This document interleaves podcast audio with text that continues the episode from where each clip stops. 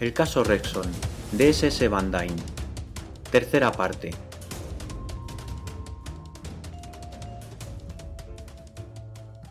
—12. El collar de la reina Istar. Domingo 19 de enero, 9.30 de la mañana. El domingo Vance volvió a levantarse temprano. Después de beber una taza de fuerte café, me invitó a pasear al claro sol invernal. En las primeras horas de la mañana había nevado, y el mundo que nos rodeaba estaba cubierto de un fresco y blanco manto. Seguimos un sendero que nos condujo al pequeño estanque de la Cañada Verde, donde por primera vez vimos a El Aguntar. Al doblar por un macizo de arbustos, al final del estanque, apareció una pequeña cabaña.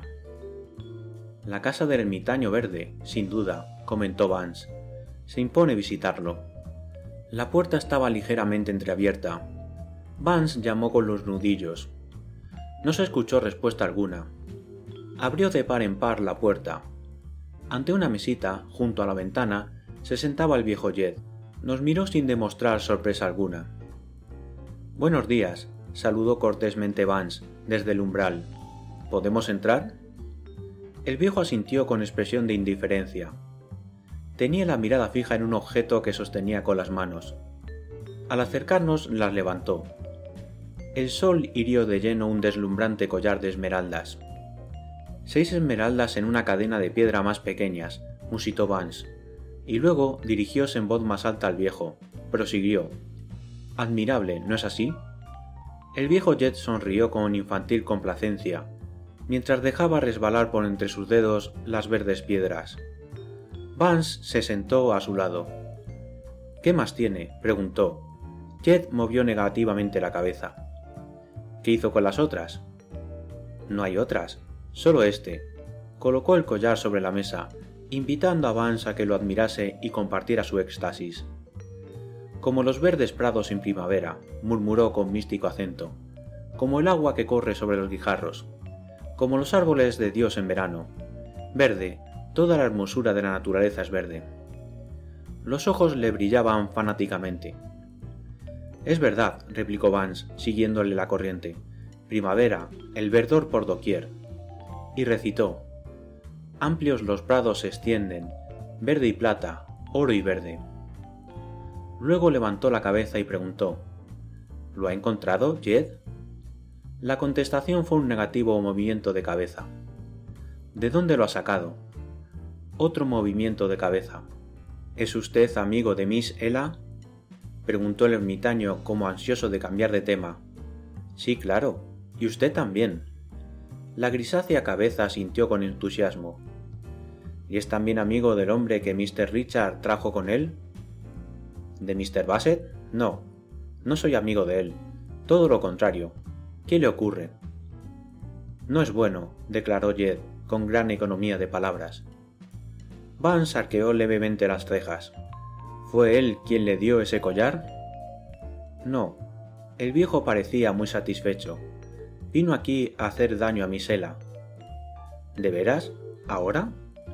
Vino ayer por la noche, antes que la fiesta terminara en la casa grande. Creyó que Misela estaría sola. Pero yo lo vi. Jet rió cascadamente. Ahora no volverá. ¿No? ¿Y por qué? No volverá nunca más, repitió el viejo, sin entrar en detalles. Pero, ¿cuidará usted de ella? Desde luego, prometió Vance. No le ocurrirá nada. Pero cuénteme, Jed, ¿cómo consiguió usted esa chuchería?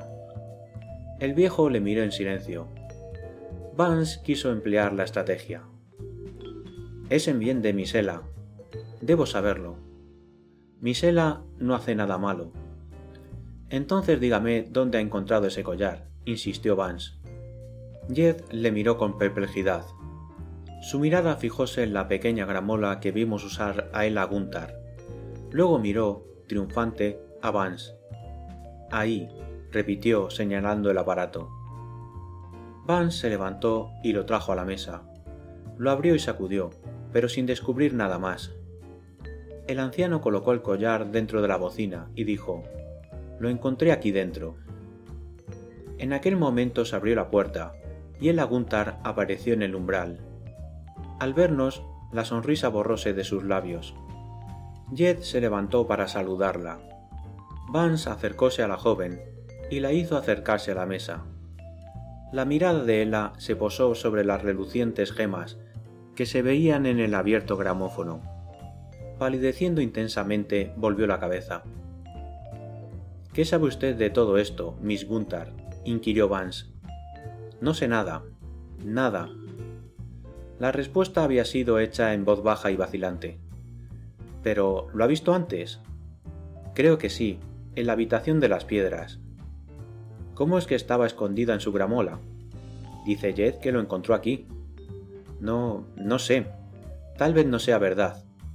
Lo es, chiquilla. No sé nada, absolutamente nada, insistió ella. Me parece que vuelve a mentir. ¿Ignora que este collar y otras muchas piedras de gran valor han desaparecido del cuarto de las piedras? Ella asintió con la cabeza. Richard me lo dijo anoche. ¿Fue Richard quien le dio esto? No. Ella miró indignada a Vance. Y Jed tampoco sabe nada de ello. Y tampoco mi padre. Todos ustedes tratan de acusar a mi padre con mentiras. ¿Cree que no sé por qué ese policía de Wingwood siempre está por la finca? Vance examinó con gran atención a la muchacha. ¿Quién cree usted, pues, que robó las esmeraldas? inquirió. ¿Quién? ¿Quién? repitió ella. Mordióse los labios unos instantes. Luego, como obedeciendo a un súbito impulso, replicó desafiadora. Yo las robé, sí, yo fui quien las robó. Usted las robó, dijo escépticamente Vance. ¿Qué otras cosas se llevó además del collar de la reina Istar? No recuerdo exactamente. Algunas piedras más. ¿Y cómo entró en el cuarto de las piedras? Encontré la puerta abierta. Vamos, vamos, misela. Mr. Rexon no tiene costumbre de dejar abierta tal habitación. Pues la encontré abierta, insistió ella. Y una vez dentro del cuarto, ¿qué fue lo que hizo? Abrí dos de las vitrinas. ¿También las encontró abiertas? preguntó Vance, con suave risa. Ella Gunther se irguió, sobresaltada. Los ojos se le llenaron de lágrimas. Las... las rompí, tartamudeó. Lo comprendo, Miss Ella. Entonces no tendrá inconveniente en acompañarme a la casa para contárselo todo a Mr. Rexon. No, no. Ella tragó saliva, haciendo un esfuerzo. No tendré inconveniente. El viejo Jed miró a Vance, a Ella y otra vez a Vance. Frunció el ceño, en un esfuerzo por concentrar el pensamiento. Mr. Vance, dijo tímidamente la joven, ¿tendrá que enterarse de todo esto Miss Joan? ¿Y Richard? Mucho lo temo, contestó Vance. Pero tal vez no enseguida. ¿Está dispuesta a acompañarme? Vance guardó el collar en un bolsillo y acompañó a la joven fuera de la cabaña. Seguimos el mismo sendero por donde habíamos llegado. No volvió a preguntar nada con respecto al robo del collar. En vez de ello preguntó ¿Ha vuelto Bassett a portarse groseramente con usted? Ella mantuvo fija la mirada en él. No fue nada. ¿Se lo contó Jed? Nunca vi a Jed tan enfadado. Creo que Mr. Bassett estaba verdaderamente asustado. El resto del camino se recorrió en silencio. Carrington Rexon estaba solo en su despacho. Vance mantuvo abierta la puerta para que Ella entrara en la instancia. Se sentó en una silla y permaneció mirando al suelo. Vamos, chiquilla, dijo Vance, sentándose a su lado. La joven levantó la cabeza y apretó con fuerza los brazos del sillón. Mr. Rexon, yo. levantó más la cabeza y habló a toda prisa. Yo robé las esmeraldas. ¿Usted qué? inquirió, lleno de asombro, Rexon. Yo robé las esmeraldas, repitió más despacio Ella. A su pesar, Rexon no pudo contener una amarga carcajada. Se lo puedo demostrar, declaró la chiquilla, tendiendo la mano a Vance para que le entregase el collar. Mi amigo se lo entregó. Miss Gunther lo colocó cuidadosamente sobre la mesa. Rexon se lanzó ansiosamente sobre él y lo examinó con el mayor cuidado. El Istar. Oh. y añadió, ¿dónde está lo demás? El Gunther movió negativamente la cabeza. No se lo diré. Sus apretados labios indicaban claramente que no pensaba decir nada más. Rexon recostóse en su sillón y estudió atentamente a la joven. Al fin exclamó ¿Y usted es la mujer con quien quiere casarse mi hijo? El Aguntar enrojeció. Las palabras de Rexon le habían producido el efecto de una bofetada. Sí, señorita, sí, prosiguió fríamente Rexon. No pensaba usted que yo conocía lo que estaba pasando entre usted y Richard. Ayer noche me lo contó todo Midnight Smith. La mujer que yo esperaba fuese la esposa de mi hijo. Va, después de todo cuanto he hecho por usted. No se contenta con robar el amor de mi único hijo. También tiene que robarme las esmeraldas. En su irritación casi se levantó. Me alegro de que esto haya ocurrido. Si logro salvar a Richard, daré por bien perdidas las esmeraldas. Vance rodeó la mesa y apoyó una mano en la espalda de Rexon. Por favor, amigo mío, no convierta esto en una tragedia. Rexon se calmó un poco bajo la persuasiva presión de Vance. De los ojos de él a Gunther brotaban las lágrimas.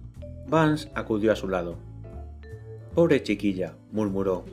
¿No le parece que esta trágica farsa ha ido ya demasiado lejos? Ya es hora de decir la verdad, toda la verdad que usted conozca. Estamos envueltos en tinieblas. Necesitamos su ayuda. Fuerzas terribles están en marcha en esta casa tal vez algún criminal peligroso. Solo diciéndonos la verdad, podría usted ayudar a los que ama. ¿Quiere hacerlo? La joven lanzó un profundo suspiro y se secó los ojos. Sí, lo diré, declaró con inesperada decisión.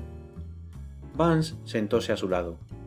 Entonces, dígame, ante todo, ¿a quién trata de escudar con esa loca mentira del robo? No, no lo sé exactamente, pero es que parece que todos aquellos a quienes quiero se han encontrado de pronto envueltos en una horrible red. El pobre Jed, a quien encontró usted con el collar en la mano, a mi padre, de quien sé que sospecha la policía, y también, en parte, Richard. Y todo ello está a su vez relacionado, de alguna forma horrenda, con aquella noche en que Liv fue muerto. Yo, yo estaba llena de confusión, y me pareció que era la única que podía ayudarlos. Escondió el rostro entre las manos, pero cuando volvió a levantar la cabeza tenía los ojos secos. Tenía que ayudarle sin saber cómo hacerlo, porque yo, de verdad, no sabía nada, solo algunos detalles sueltos que no ligaban. Pobre chiquilla, repitió Vance, pero haga el favor de decirnos lo que sabe, las cositas, todo cuanto recuerde. Tal vez con ello pueda ayudarnos, y sobre todo ayudar a los que ama. Lo procuraré, hablaba ansiosamente. Tal vez usted crea, Mr. Vance, que el viernes insistía en ir a la encuesta solo por curiosidad infantil. No, replicó Vance. Claro que he reflexionado bastante sobre ello, pero no formé ninguna opinión. Bueno, usted ya lo sabe todo lo que oí allí. Creo que el jurado tenía prisa por quitarse de entre las manos un mal asunto. Observé que Vance estaba asombrado ante la sagacidad de la muchacha, y también he oído otras cosas, Mr. Vance. Sé que los trabajadores dicen que es extraño que mi padre encontrase el cuerpo de Liv Valen. Guy Darrup aún va diciendo que yo debí casarme con Liv. ¿Puede evitar una mujer el no amar a un hombre? Luego he oído decir a mi padre que era muy extraño que Jed supiera también hacia dónde había de ir aquella mañana. Y Jed es incapaz de matar a una mosca. He oído que mi padre no estaba en casa la noche que murió Liv, y eso hace que recaigan sobre él ciertas sospechas. Y yo tampoco estaba en casa a medianoche. ¿Quiere decir eso que yo maté a Liv Valen? Se interrumpió un momento y luego prosiguió. Aquella noche, antes de las doce, vine aquí. Me lo pidió Richard. En todo el día no habíamos podido hablar a solas. Teníamos que encontrarnos bajo un árbol, detrás del pabellón. Esperé mucho rato, pero Richard no llegó, al fin le oí hablar con alguien. Creo que estaba enfadado, pero debió volver a entrar en casa.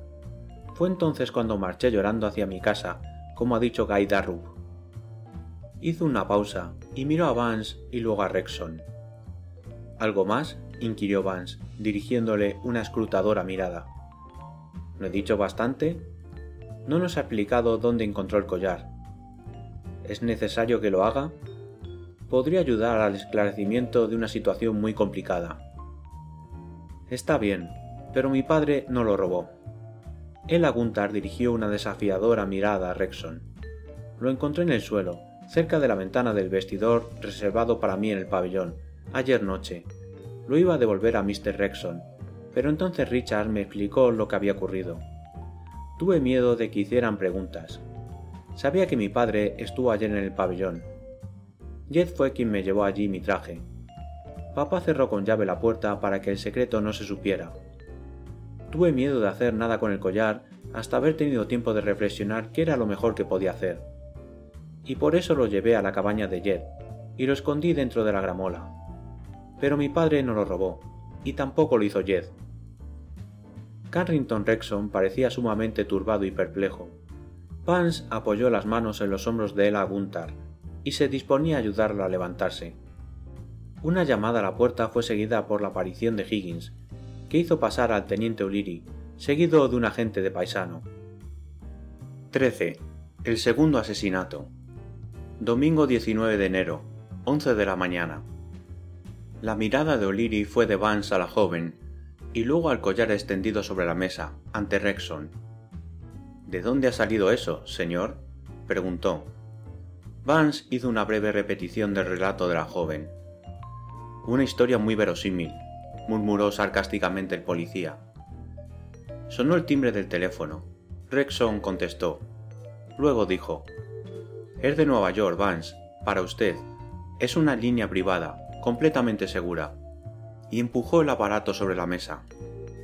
O'Leary se llevó a un lado a su acompañante y le dijo algo al oído, mientras Vance estaba telefoneando. ¿A qué se debe este retraso, sargento? preguntaba Vance. Ah, los documentos en Washington. Comprendo. Lo tomaré palabra por palabra.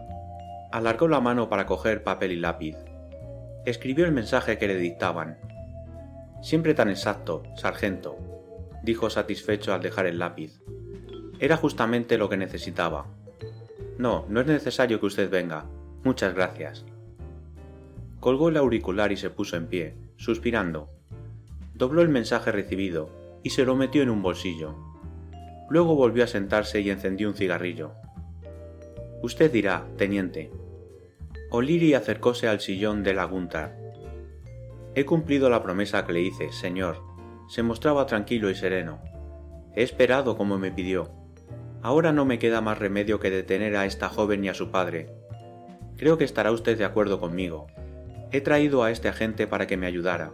Vaciló un momento. A menos que tenga usted algo nuevo que comunicarme y que altere mi decisión. Creo que lo tengo, teniente. Vance se volvió hacia ella. ¿Quiere usted reunirse con Miss Joan en la galería? Lo siento, señor, protestó Liri levantando una mano. No puedo acceder a eso. Entiendo. Entonces haga que su hombre la acompañe. No correrá ningún riesgo, teniente. O'Leary frunció el ceño, pero cedió. El Aguntar salió con lento paso del despacho, seguida por el sombrío agente de Winwood. Un millón de gracias. Vance tiró la colilla al fuego. Teniente, le prometí nuevos informes. Aquí están. Sacó del bolsillo la hoja de papel y la entregó a O'Leary. Este la desdobló y leyó rápidamente. Luego la repitió en voz alta. Copa de whisky enviada revela claramente huellas dactilares de Jasper Bisset. Descripción también corresponde. Bisset tiene fama de ser jefe de una banda internacional de ladrones de joyas.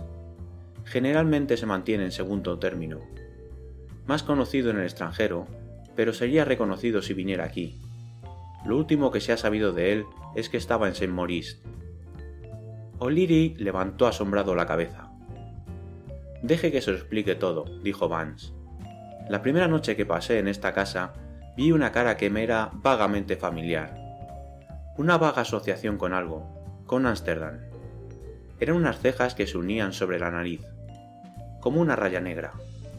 Pero el resto de la cara no correspondía a mi recuerdo. No, faltaba algo sin duda un bigote. No era demasiado importante. Los bigotes se quitan y ponen con gran facilidad. Impulsado por una idea, me apoderé de la copa en que el caballero en cuestión había estado ingiriendo excesivo whisky, y la envié, con una nota explicativa y una descripción general, a la policía de Nueva York. Esperaba... Pero aquí tenemos la información de dichos señores. ¿Quién es Jasper Bisset? preguntó exasperado Lily. El caballero conocido por la policía con el nombre de Jasper Bisset se encuentra aquí bajo el más conveniente nombre de Jacques Bassett. Es huésped de esta casa, mejor dicho, de Mr. Rexon. Carrington Rexon se estremeció, pero no dijo nada. Entonces, ¿usted cree que es? empezó Liri. No lo sé, teniente. Estos son los hechos que conozco. Creo que se impone una conversación con Bisset Bassett, ¿no? ¿Deberíamos tenerla aquí? O'Leary, muy desconcertado, asintió con un movimiento de cabeza. Vance se volvió hacia Rexon. ¿Quiere hacer el favor de llamar a ese caballero? Rexon, con el ceño fruncido, hizo sonar un timbre. Higgins apareció en el umbral de la puerta y recibió instrucciones. Vance se paseaba por el despacho. Al fin encendió otro reggae. El policía estaba en pie junto a la ventana, jugueteando con la pipa. Higgins regresó, lo siento, pero Mr. Bassett no está en su cuarto. Pero es que no sabe cómo encontrarle, replicó impaciente Rexon. Es que parece que el señor no ha pasado la noche en su cuarto. Oh. Vance se había detenido en el centro de la habitación. El cigarrillo le colgaba de los labios. ¿Está seguro, Higgins? Llamé a la puerta, señor. Nadie me contestó. Como no estaba cerrada con la llave, la abrí. La cama no tenía señales de que se hubiera dormido en ella. Me lo confirmó la camarera. Un gruñido se escapó de los labios de Rexon. Me parece que debíamos haber obrado más pronto, Mr. Vance. Este no hizo caso a la implícita censura. Higgins llame al garaje, ordenó. El mayordomo marcó tres números y tendió el auricular a Vance. ¿Se ha sacado algún auto esta mañana? Vance aguardó un momento. ¿Y ayer noche? colgó el auricular.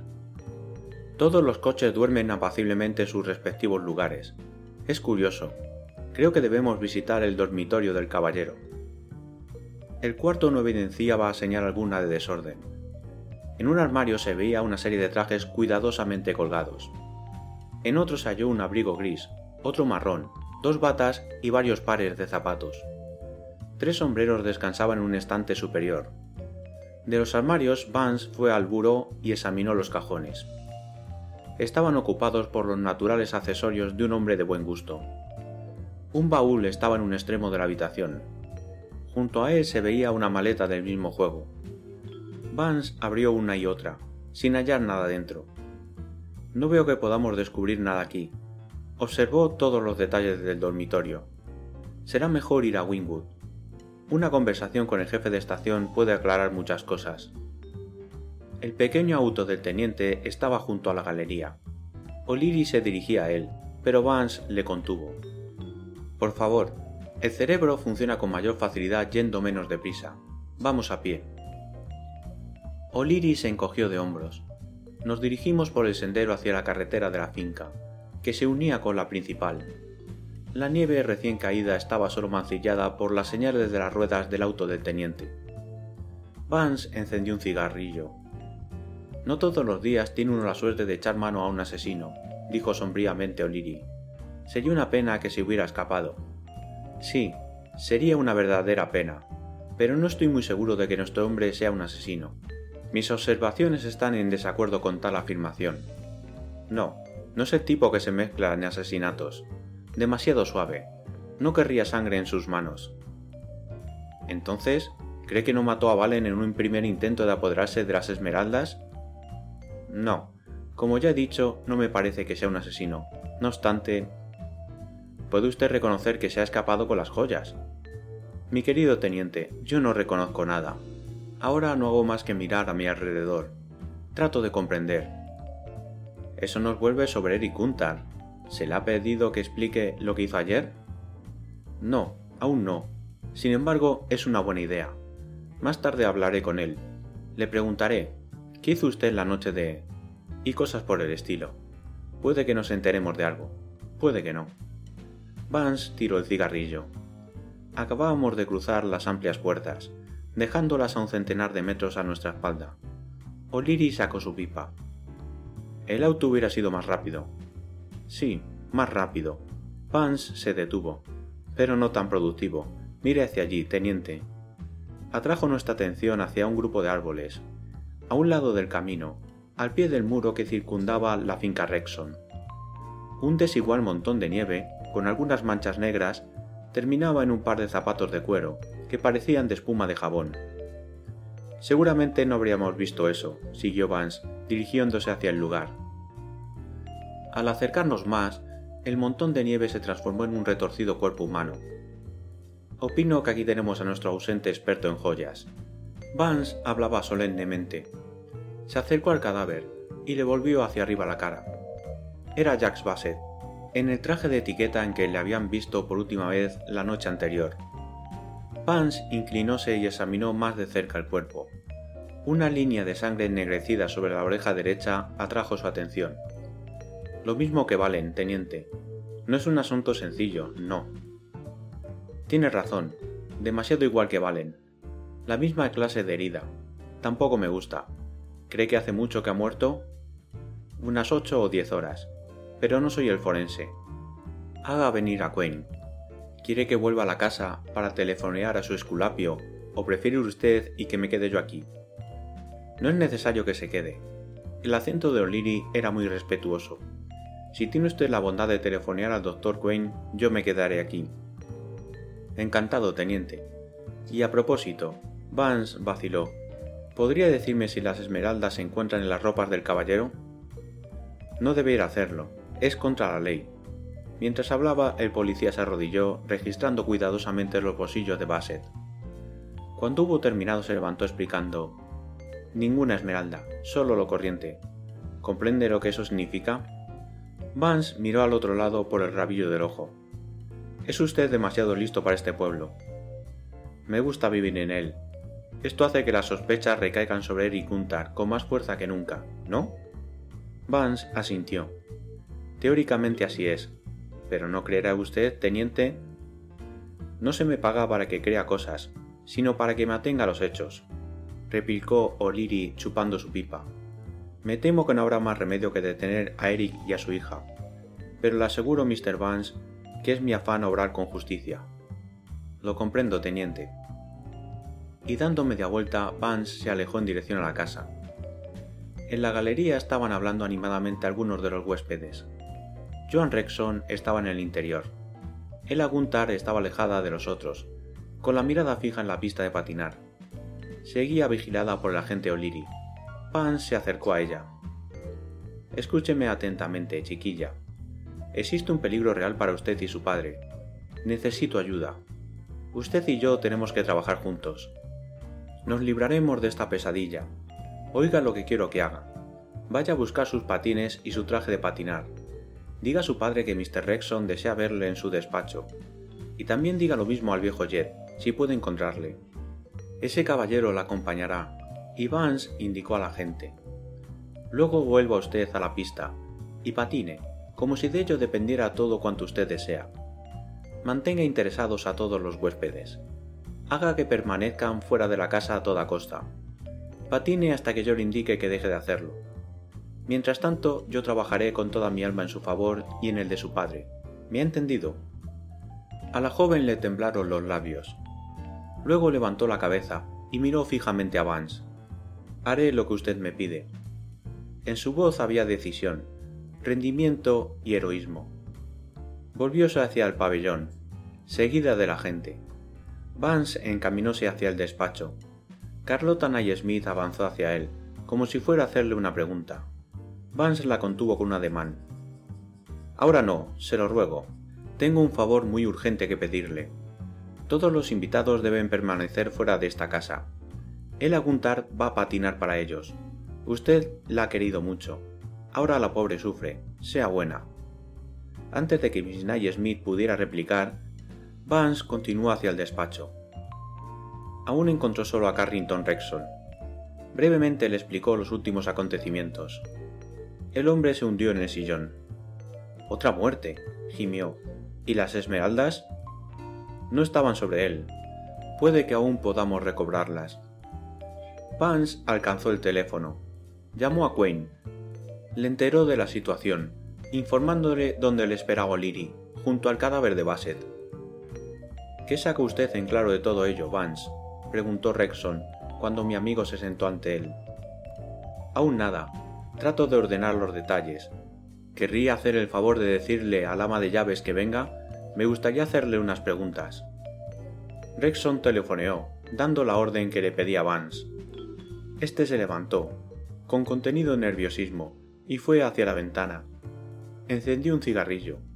Al fin volvióse hacia Rexon. Tengo la impresión de que esta mañana he dejado pasar por alto algo. De poca importancia. Sin embargo, me preocupa mucho. Se trata de algo que, subconscientemente, esperaba. No ha ocurrido. 14. Patinando para pasar el rato. Domingo 19 de enero. 1 y 15 de la tarde. Marcia Bruce entró muy digna y compuesta. Vance le ofreció una silla. Tenemos que hacerle algunas preguntas, Miss Bruce, empezó. Nada de cuanto aquí ocurra podrá ya sorprenderme, replicó filosóficamente el ama de llaves. Contestaré lo mejor que sepa. Sabrá usted, supongo, que varias esmeraldas han sido robadas de la habitación de las piedras. Mr. Rexon me lo comunicó. Eso me sorprendió menos que cualquier otra cosa. Me encantará librarme del ambiente que enrarecen esas piedras. ¿Qué quiere decir usted, Bruce? intervino Rexon. Tanto da que se lo diga ahora, señor. Más pronto o más tarde debería saberlo. Abandono mi puesto. Me marcharé dentro de una semana o antes. ¿Que abandona su puesto? ¿Que se marcha? ¿Pero por qué, Bruce? La mujer enrojeció.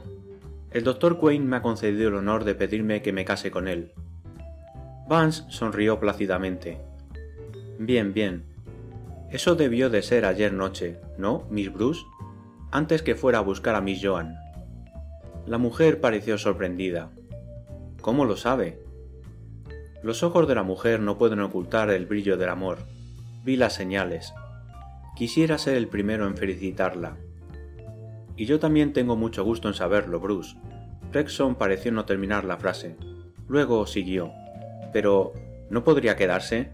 Joan la echará mucho de menos.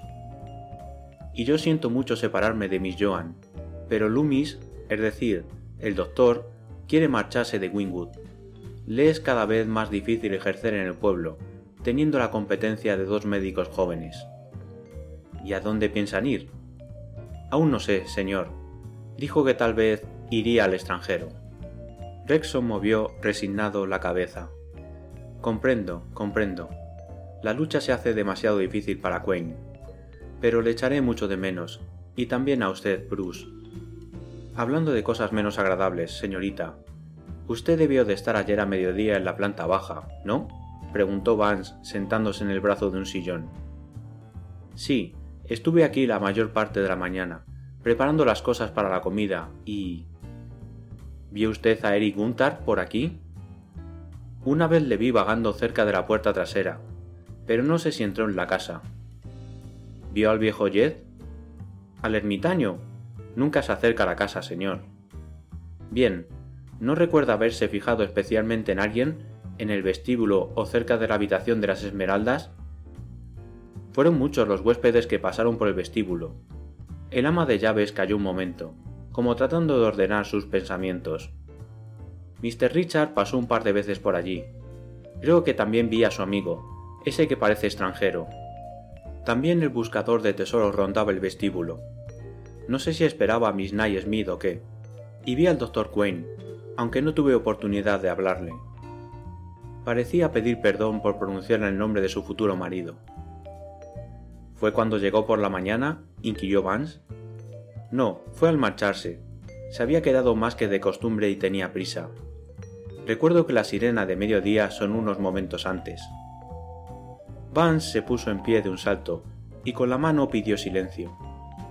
Fue cual si un lejano recuerdo acudiera a su mente. Dio varios nerviosos pasos, y al final se detuvo frente a la mesa de Rexon.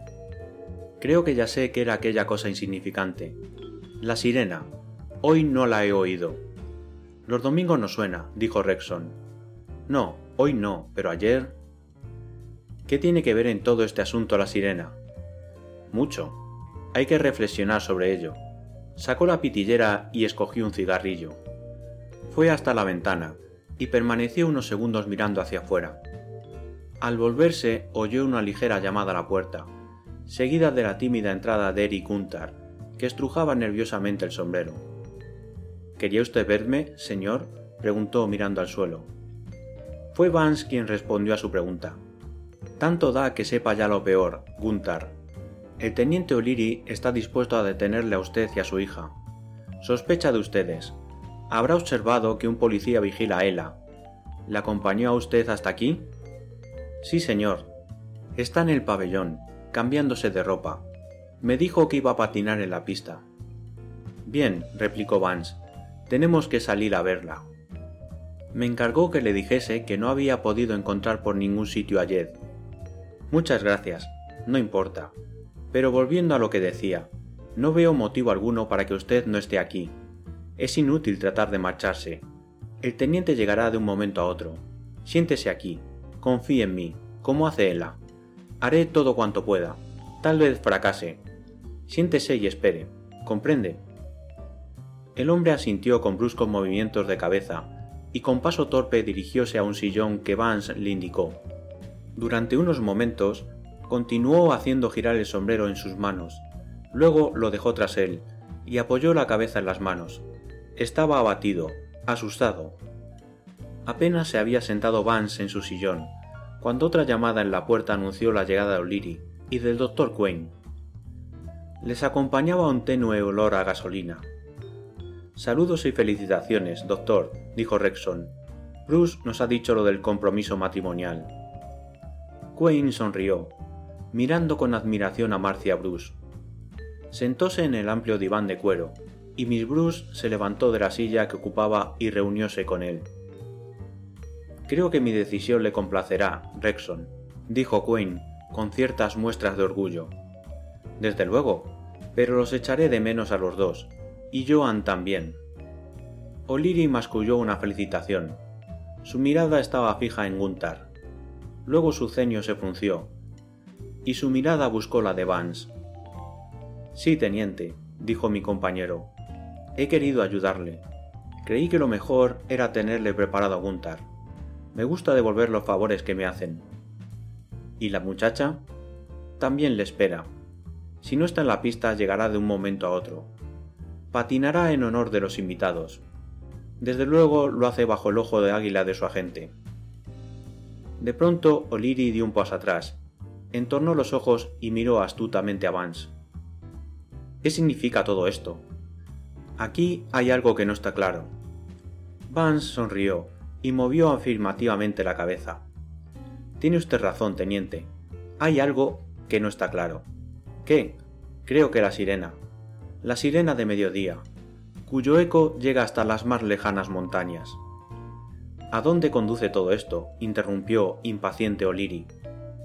A una simple charla, a ordenar las cosas, a hacer algunas preguntas, a registrar nuestras almas. Es bueno para la conciencia hacerlo de vez en cuando. Cuando todo esto se haya llevado a cabo, puede usted detener a Gunther y a su hija, si es que aún tiene semejante deseo. Todo esto me parece un rompecabezas. La vida también lo es. ¿Cuánto tiempo nos llevará este asunto? El nerviosismo de O'Leary era evidente. Usted me ha llevado ya demasiado lejos. Estoy dispuesto a llevármelos detenidos enseguida. Usted mismo podrá decidir el momento de marcharse con ellos. O'Leary cargó su pipa. Está bien, replicó. 15. Preguntas y respuestas. Domingo 19 de enero. 1 y 45 de la tarde. El doctor Quinn se agitó, molesto. Es un mal asunto, dijo. Un mal asunto. Bassett murió hace lo menos diez horas. El cadáver ha sido enviado al depósito. Otra autopsia que llevar a cabo. Por lo que he visto, puedo decir que Bassett murió de una manera muy parecida a la de Valen, pero esta vez no existe ningún riesgo del que haya podido caer. ¿También usted ha observado la similitud de las heridas, doctor? preguntó Liri. No podía dejar de notarlo. Nunca me había encontrado ante una coincidencia tan extraña. Si no me confundieran tanto otros factores, Juraría que ambas muertes fueron producidas de la misma forma. O'Leary apretó los labios y con gran satisfacción declaró: Lo mismo he pensado yo. Tengo entendido, Mr. Vance, que esta mañana ha recibido usted un informe oficial acerca del muerto, siguió el doctor. Por lo que me ha dicho el teniente, he formado una teoría que me gustaría exponerle. Le ruego que lo haga, dijo Vance. Se trata de lo siguiente. Es indudable que Bassett vino aquí con el propósito de apoderarse de algunas esmeraldas de Mr. Rexon. Si suponemos que su primer intento se realizó desde fuera y que, cuando trataba de limar los barrotes de una de las ventanas, fue sorprendido por Valen, podemos suponer que no le quedaba por hacer más que acabar con él. Demos por descontado que hizo eso, que algún amigo de Valen le vio cometer el crimen sin poder hacer nada por evitarlo. Ese testigo debió de jurar vengar al muerto. La gente aquí es muy sencilla, Mr. Vance. Creen de todo corazón en la vieja ley mosaica de ojo por ojo, no vacilarían en tomarse la justicia por sus manos, dando lo que ellos llaman una justa retribución. Es una teoría muy plausible, doctor, replicó Vance. Conviene tenerla en cuenta. Quinn inclinó la cabeza, como dando las gracias por el cumplido. Luego Vance miró a Miss Bruce, que se sentaba al lado de su novio. Dice usted que cerca de mediodía vio por el vestíbulo a Mr. Sides. La mujer asintió. Vance se volvió hacia Rexon. ¿Quiere hacer el favor de llamar a ese caballero? Y también a su hijo. Pero enseguida, no pierda un momento. El tiempo vuela. Rexon llamó al mayordomo y le trasladó la orden. Unos minutos más tarde, una llamada en la puerta fue seguida de la entrada de Stanley Sides, acompañado de Richard Rexon. El más joven se dirigió a la ventana, detrás de su padre, y se sentó en el amplio alféizar. Sides permaneció de pie, con las manos apoyadas en el respaldo de una silla vacía. El cónclave está reunido, comentó. Espero que no nos perderemos toda la exhibición de Miss Gunther. En mi vida he visto a nadie que pueda comparársele. No es usted el único que participa de tal opinión, Mr. Sides, hizo notar Vance. Procuraremos no entretenerle demasiado. ¿Podría usted recordar dónde estaba ayer cuando sonó el toque de sirena de mediodía? Miss Bruce cree que le vio pasar por el vestíbulo. Sides se echó a reír estrepitosamente. No diré que la señorita se haya equivocado. Seguramente me dirigí al bar, a calmar mis agitados nervios. Espero que el antídoto fuera eficaz, sonrió Vance.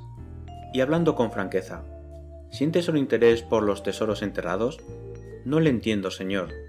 Como ya le dije una vez, es solo la emoción de la busca lo que me importa pero no creo que ningún hombre del mundo apartara la vista de un tesoro, si lo tenía ante las narices.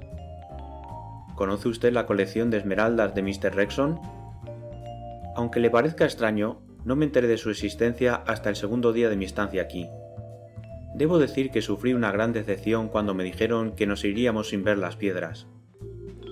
¿Sabe acaso por qué Mr. Rexon no ha enseñado las esmeraldas a sus invitados? No tengo la menor idea, y no he sido lo bastante curioso para preguntar. Me admira su discreción, repuso Vance. Voy a responder a esa pregunta que usted no llegó a formular. Lo cierto es que una parte de las esmeraldas de Mr. Rexon han desaparecido de la habitación donde estaban guardadas. No cabe duda de que han sido robadas. Y uno de los invitados, Mr. Bassett, ha sido asesinado. Richard Rexon se levantó de un salto de su puesto en la ventana. Sage se irguió y contuvo el aliento. Increíble, murmuró, pero si le vi. Se interrumpió. ¿Cuándo vio usted por última vez a Bassett? preguntó Vance. Ahora recuerdo que hoy no lo he visto, replicó Sides. ¿Puedo hacer algo? Muchas gracias. Reúnase con los demás y ayude a Miss Gunther a mantenerlos lejos de nosotros. Sides inclinóse, y en su rostro se mezclaron la inquietud y el alivio. El joven Rexon hablaba en voz baja con su padre. Al regresar hacia la ventana parecía completamente desconcertado. Vance se volvió hacia él. ¿Qué sabe usted de su amigo Bassett, Mr. Richard? El joven no contestó enseguida. Mientras aguardaba, Vance encendió un cigarrillo. Por fin el joven Rexon contestó. No mucho, solo que parecía un buen muchacho. Era un agradable compañero de viaje. No es una gran recomendación, gruñó el mayor de los Rexon. El hombre era un ladrón. ¿Sabe usted que, durante su breve estancia en esta casa, estuvo molestando a Miss Ella? preguntó Vance como sin dar importancia a la cosa. Richard Rexon negó con la cabeza, y mi amigo continuó. El viejo Jet se vio obligado a reñirle severamente. Tal vez Jet hizo algo más que eso. Eric Gunther se puso en pie. No puede decir usted eso, señor. Jet podrá ser un tipo extraño, pero es incapaz de matar a nadie. El hombre pareció sorprendido de sí mismo y volvió a sentarse. Wayne miró significativamente a Vance, que asintió con un movimiento de cabeza, y dejó caer en un cenicero la ceniza de su cigarrillo. Dígame, Gunther, ¿era amigo de Valen ese ermitaño? El ermitaño no es amigo de nadie, solo tal vez de Miela. ¿Tenía Valen algún amigo en la finca que hubiera querido vengarle de pensar que le habían asesinado? No sé gran cosa acerca de los amigos, pero cualquiera de nosotros habría podido hacerlo de tener motivo para ello. Muy interesante y muy bello, pero creo que el teniente O'Leary quiere hacerle un par de preguntas. Y hizo un grandilocuente ademán, como pasando el testigo a la oposición. Mr. Gunther, comenzó el teniente. ¿Estaba usted en la taberna de Murphy la noche en que Valen murió? Gunther reflexionó, contestando luego. Sí, estaba allí. ¿Y fue directamente a su casa desde la taberna? Sí, señor. Solo me detuve un momento fuera de la casa, para ver si estaba todo en orden. ¿Vio a Valen? No, no lo creo. Gunther vaciló. Luego corrigió su declaración. Y aunque lo hubiera visto, no me habría fijado especialmente en él. ¿Vino usted ayer a la casa, Gunther? El teniente se iba haciendo más belicoso. Vine y no vine. Quiero decir que no entré en la casa. ¿A qué vino? A hablar con el señor. Miró nerviosamente a Rexon. Mr. Richard quería que yo viniese aquí y prometiera a Mr. Rexon que no volvería a beber si me conservaba en mi puesto. Por eso, lo primero que hice por la mañana fue venir aquí. Pero Mr. Rexon aún no había bajado. Más tarde, Mr. Richard me fue a buscar al pabellón, donde estaba trabajando y me dijo que volviera. Yo no quería, pero Mr. Richard me obligó. Vine pues hacia aquí. Llevaba una botella encima, y por el camino bebí otro trago. Para darme ánimo, ¿comprenden? Y cuando llegué a la casa me detuve para pensar lo que tenía que decir. Entonces pensé que Mr. Rexon no le gustaría notar el olor a whisky en mi aliento. Pasé un rato fuera, sin decidirme a nada, pero no entré. Volví al pabellón. Después del lunch Mr. Richard volvió a preguntarme. Ya es bastante. O'Leary interrumpió impaciente el relato. Creo, teniente, que la teoría del doctor es más lógica, dijo suavemente Vance. Sin embargo, creo que requiere algunos cambios. Vamos, pues, a realizarlos. Demos por hecho que el guardián, habiendo frustrado un intento de asalto a las esmeraldas desde el exterior, es fríamente asesinado, que existe un testigo ocular del crimen no me parece descabellado. Nos consta que el asalto a la habitación, donde se guardan las piedras preciosas, es llevado a cabo más tarde, con la ayuda de la llave de Mr. Rexon. También sabemos, sin duda alguna, que un tal Bassett, con motivos suficientes y comprensibles para estar interesado por las esmeraldas, cae víctima de un segundo asesino. Vance hizo una pausa para encenderse otro riggy nos hallamos ante una serie enorme de ignoradas cantidades para un solo problema. ¿Quién fue el testigo del primer crimen? ¿Quién logró apoderarse de la llave del cuarto de las piedras y robar las esmeraldas? Por fin, ¿quién mató a Bassett y por qué lo hizo? Dio unas chupadas al cigarrillo y miró a su alrededor. No cabe duda que Bassett parece el personaje lógico para el segundo factor del problema. Los demás asintieron. Si al menos hubiésemos encontrado sobre él, en su cuarto, las esmeraldas. ¿Se ha hecho algún registro concienzudo? preguntó esperanzado Rexon. Antes que Vance pudiera hablar, lo hizo el doctor. Mi querido Rexon, ese hombre no era tan simple para dejarlas descuidadamente en cualquier sitio. Seguramente las envolvió con el mayor cuidado y las envió por correo a cualquier sitio. Una sugerencia muy razonable, asintió Vance. Por otra parte, he llegado a la conclusión de que Bassett no pudo robar las esmeraldas. Hubo un murmullo de sorprendido desacuerdo. ¿Y por qué no, Mr. Vance?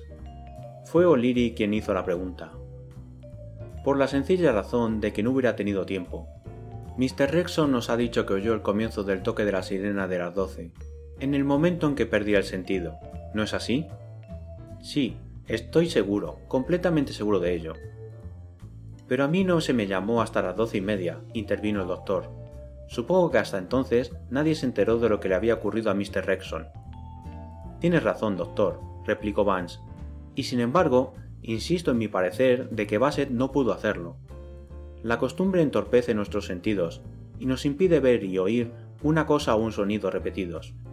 ¿Cuántos de nosotros nos damos cuenta de que un reloj da la hora a menos que nos interese oírla? Dejamos transcurrir el tiempo sin fijarnos.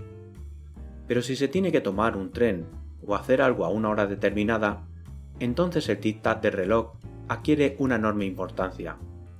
¿No es una exposición psicológicamente correcta, doctor Quinn? Sin duda alguna, asintió Wayne. Apoyó una mano en la espalda de la mujer que tenía a su lado. Marcia Bruce parecía sumida en hondas meditaciones. Muy bien, pues. Bassett se reunió con nosotros en la galería casi antes que el eco de la sirena se apagara. Seguramente usted debió de verle. No recuerdo. Y el médico carraspeó con indiferencia. Es posible. Era un tipo muy curioso. Permaneció solo en un extremo de la galería. Es curioso que en cualquier otro día no hubiera notado la sirena. Como ya he dicho, la costumbre embota nuestros sentimientos. Pero aunque de momento no me fijé en ello, más tarde el sonido acudió a mi memoria, recordado por usted mismo, doctor, ¿lo recuerda? Es posible. Recuerdo que tenía mucha prisa. Me había quedado más tiempo del que pensaba. Exacto. Pero lo más importante es, y usted no puede saberlo, doctor, porque se separó enseguida de nosotros, que Bassett permaneció en la galería por lo menos durante la siguiente media hora. ¿No es prueba suficiente para mi suposición? De nuevo se produjeron unos murmullos de admiración. Siendo necesario, pues, eliminar a Bassett de esta fase de nuestro problema, ¿a quién podremos colocar en su sitio? Es indudable que Sides dijo la verdad. Puede ser, Mr. Vance, concedió Leary, pero ¿y Eric Untar? Richard Rexon se adelantó. Puedo confirmar todas las declaraciones de Eric, dijo. Les ha dicho la verdad. Sí, teniente, siguió Vance. Déjeme decir algo en favor de Gunther. Ha sido débil, ha sido un loco. He dejado que su personalidad y competencia se transformaran en belicosidad. De ahí sus enemigos. Luego empezó a beber demasiado. Fue un error. El resultado que su hija y él se encontraron en una situación apurada. A pesar de ello, no creo que sea culpable.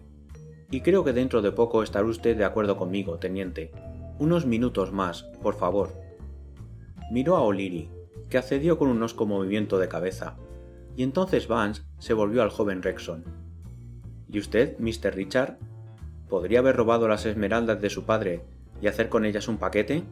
Le interrumpió un ahogado grito de Marcia Bruce, que levantándose de su puesto exclamó ¡Oh Dios mío! y echó a correr fuera del cuarto. Quinn le vio alejarse lleno de asombro. La pregunta de Vance nos había dejado a todos desconcertados. Richard estaba pálido y sin voz ante su acusador. Por lo que he observado y oído, siguió Vance, y dejando a un lado por el momento la cuestión del motivo, usted parece haber tenido todas las oportunidades. Carrington Rexon se puso en pie, y golpeó con los puños la mesa. Óigame, Vance, tronó. Esto se ha llevado ya demasiado lejos. Si va usted a hacer una burla de todo ello, hará que envíe al diablo las esmeraldas, y deje este asunto a su vez. Rexon tiene razón, intervino Quinn. Piense en el escándalo. En él pienso. Vance seguía muy frío. Pero ya no se trata solo de las esmeraldas. No cabe duda que tenemos un crimen entre manos. Es posible incluso que sean dos. No creo que usted envíe al diablo esos delitos. El viejo Rexon movió abatido la cabeza y se echó hacia atrás.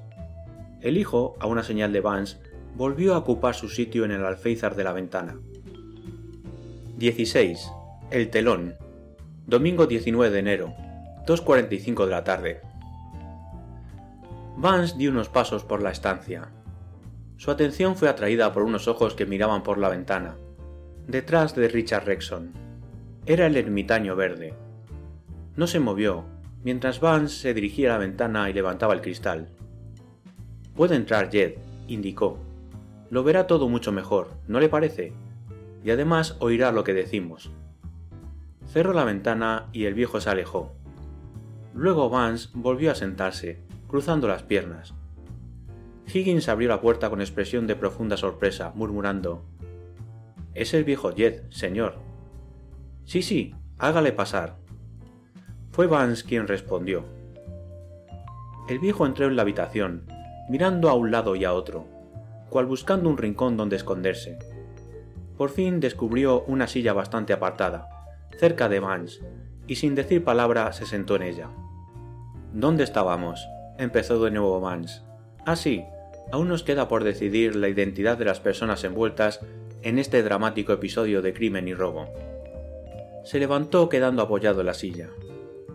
Mr. Rexon me ha dicho, doctor Quain, que usted piensa marcharse de Wingwood. El doctor pareció desconcertado. Sí, francamente, replicó, aunque no recuerdo haber mencionado tales intenciones. Además, no veo qué relación pueden tener mis futuros planes con este asunto. Lo verá dentro de un poco, doctor. Pan sacó una tarjeta de visita y un lápiz. Escribió rápidamente algunas palabras, jugueteó un momento con la cartulina y luego levantó la cabeza. Nuestro problema se está aclarando rápidamente, anunció. Dije que Bassett no pudo robar las joyas, pero pudo muy bien, y seguramente lo hizo, atacar a Mr. Rexon y apoderarse de la llave del cuarto de las Esmeraldas. Pero nuestro drama está aún muy incompleto. Permítame una pregunta más, doctor Quain. ¿Por qué deseaba usted tanto indicarme que ayer se marchó después del mediodía? Me disgusta la insinuación, señor. Tenía prisa simplemente. Cierto. Tenía usted prisa para ir al cuarto de las Esmeraldas y escapar enseguida. ¿No, doctor? Quain no replicó. Se limitó a sonreír, como si hablase con un niño precoz. La puerta se abrió súbitamente. Marcia Bruce entró como una exhalación en el despacho. Estaba roja de indignación, y sus manos arrancaban furiosamente el papel de un pequeño paquete. Dirigí una mirada de disgusto al hombre sentado en el diván.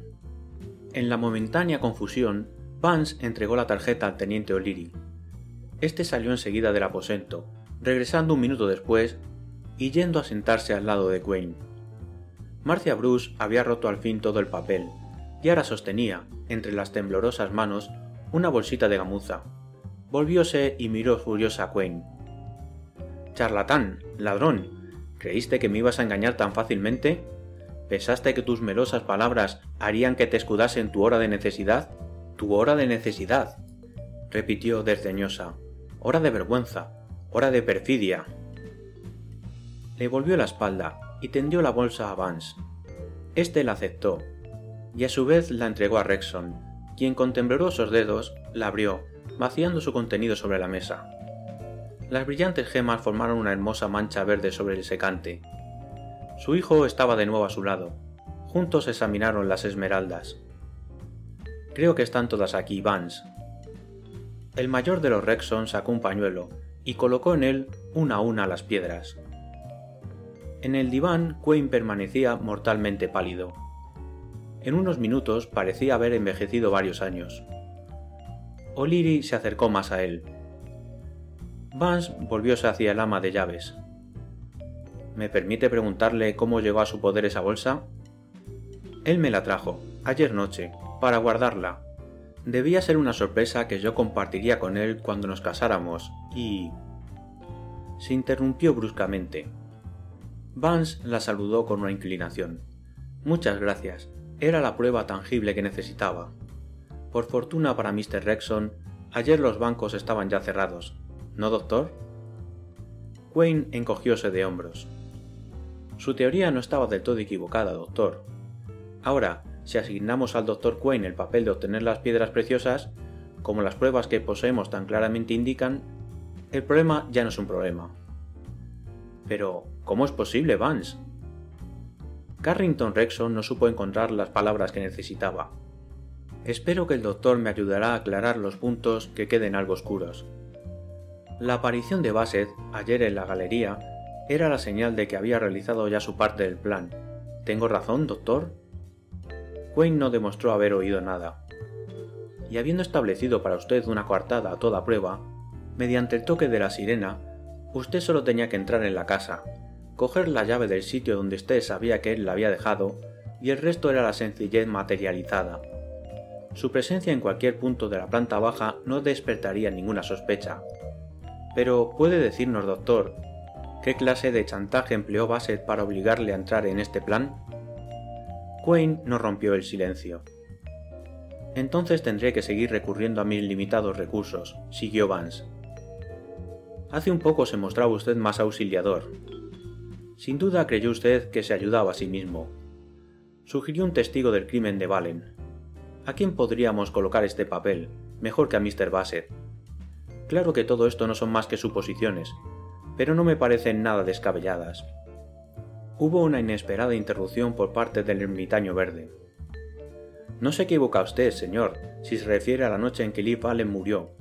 Yo estaba allí. Fui porque cuidaba de Miss Ella. No debió salir de su casa tan tarde. Vi al doctor pasear con Liv Allen y vi a Mr. Bassett que lo seguía.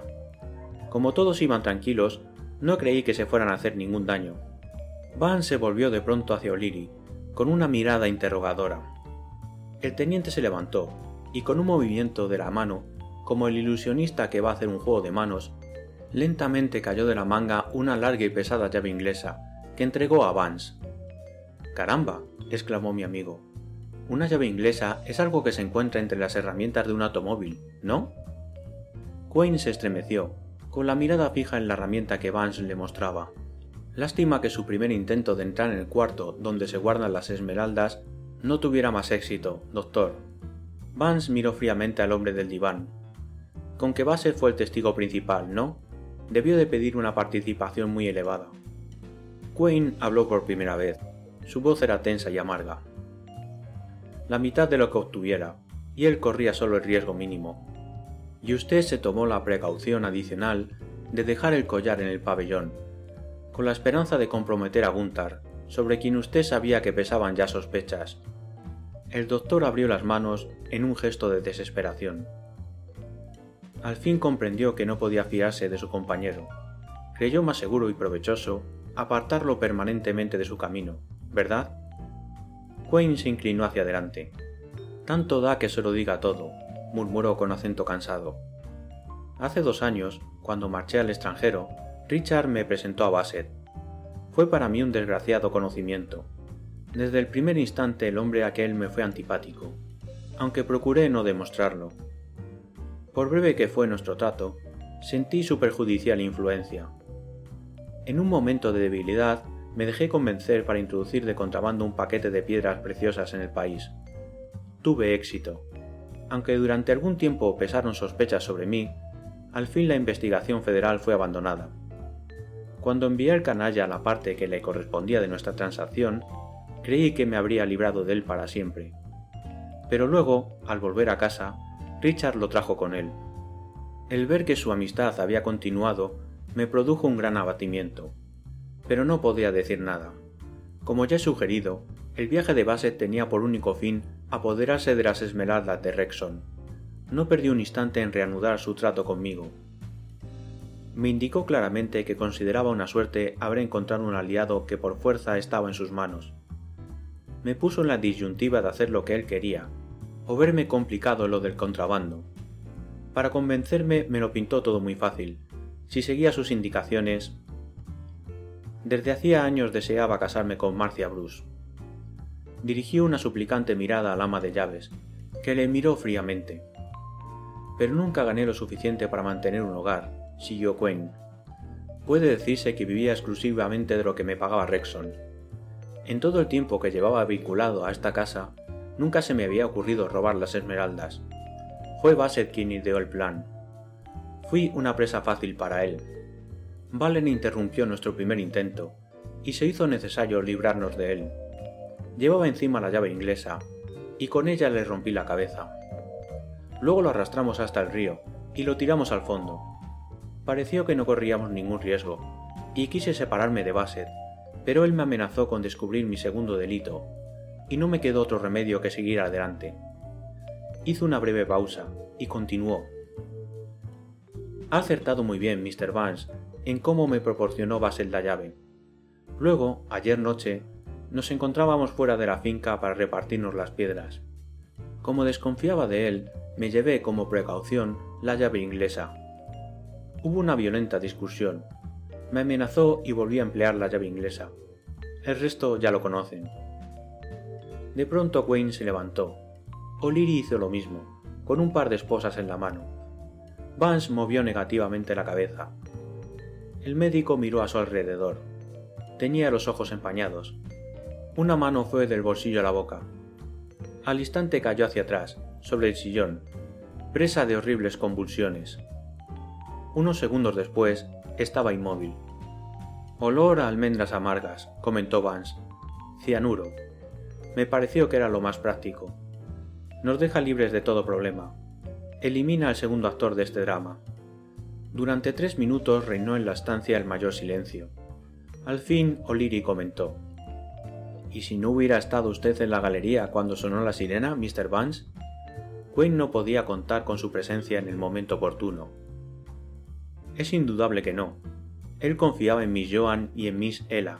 Le hubieran servido perfectamente para sus propósitos. Tal vez incluso mejor. ¿Y cómo logró entrar aquí Bassett sin que yo le viese? preguntó Rexon. ¿No estuvo usted fuera del despacho varias veces? Vance aspiró el humo de su rigui. El hombre era paciente. Estaban en juego grandes intereses. Carlota Smith entró en la estancia. La pobre chiquilla no puede ya tenerse derecha, anunció. Dice que usted le ordenó que siguiera patinando. Van se colocó enseguida ante la inmóvil figura de Quinn. Muchas gracias, Miss Smith. Dentro de un instante le diré que ya puede descansar. Todo está arreglado. Se lo diré yo misma. Y antes de que Vance pudiera replicar, Miss Nye Smith salió del despacho. A la mañana siguiente los invitados abandonaron la casa. Richard Rexon debía regresar a Nueva York con nosotros. Carlota Nye Smith y Stanley Sides fueron los últimos en marcharse. Nos reunimos con ellos en la galería, mientras Higgins conducía su equipaje al coche. ¿Me enviarás tu nueva dirección, Dick? preguntó Carlota, deteniéndose en la terraza.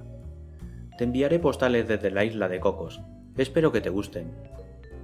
Una sonrisa se cambió entre los dos, mientras Rexon fruncía el ceño. Sykes, aún en la galería, preguntó ¿Hablas de veras, diosa? Claro, replicó la joven corriendo hacia el coche. ¿Cuándo nos vamos? Tan pronto como podamos llegar al yate. Y Sykes corrió tras ella.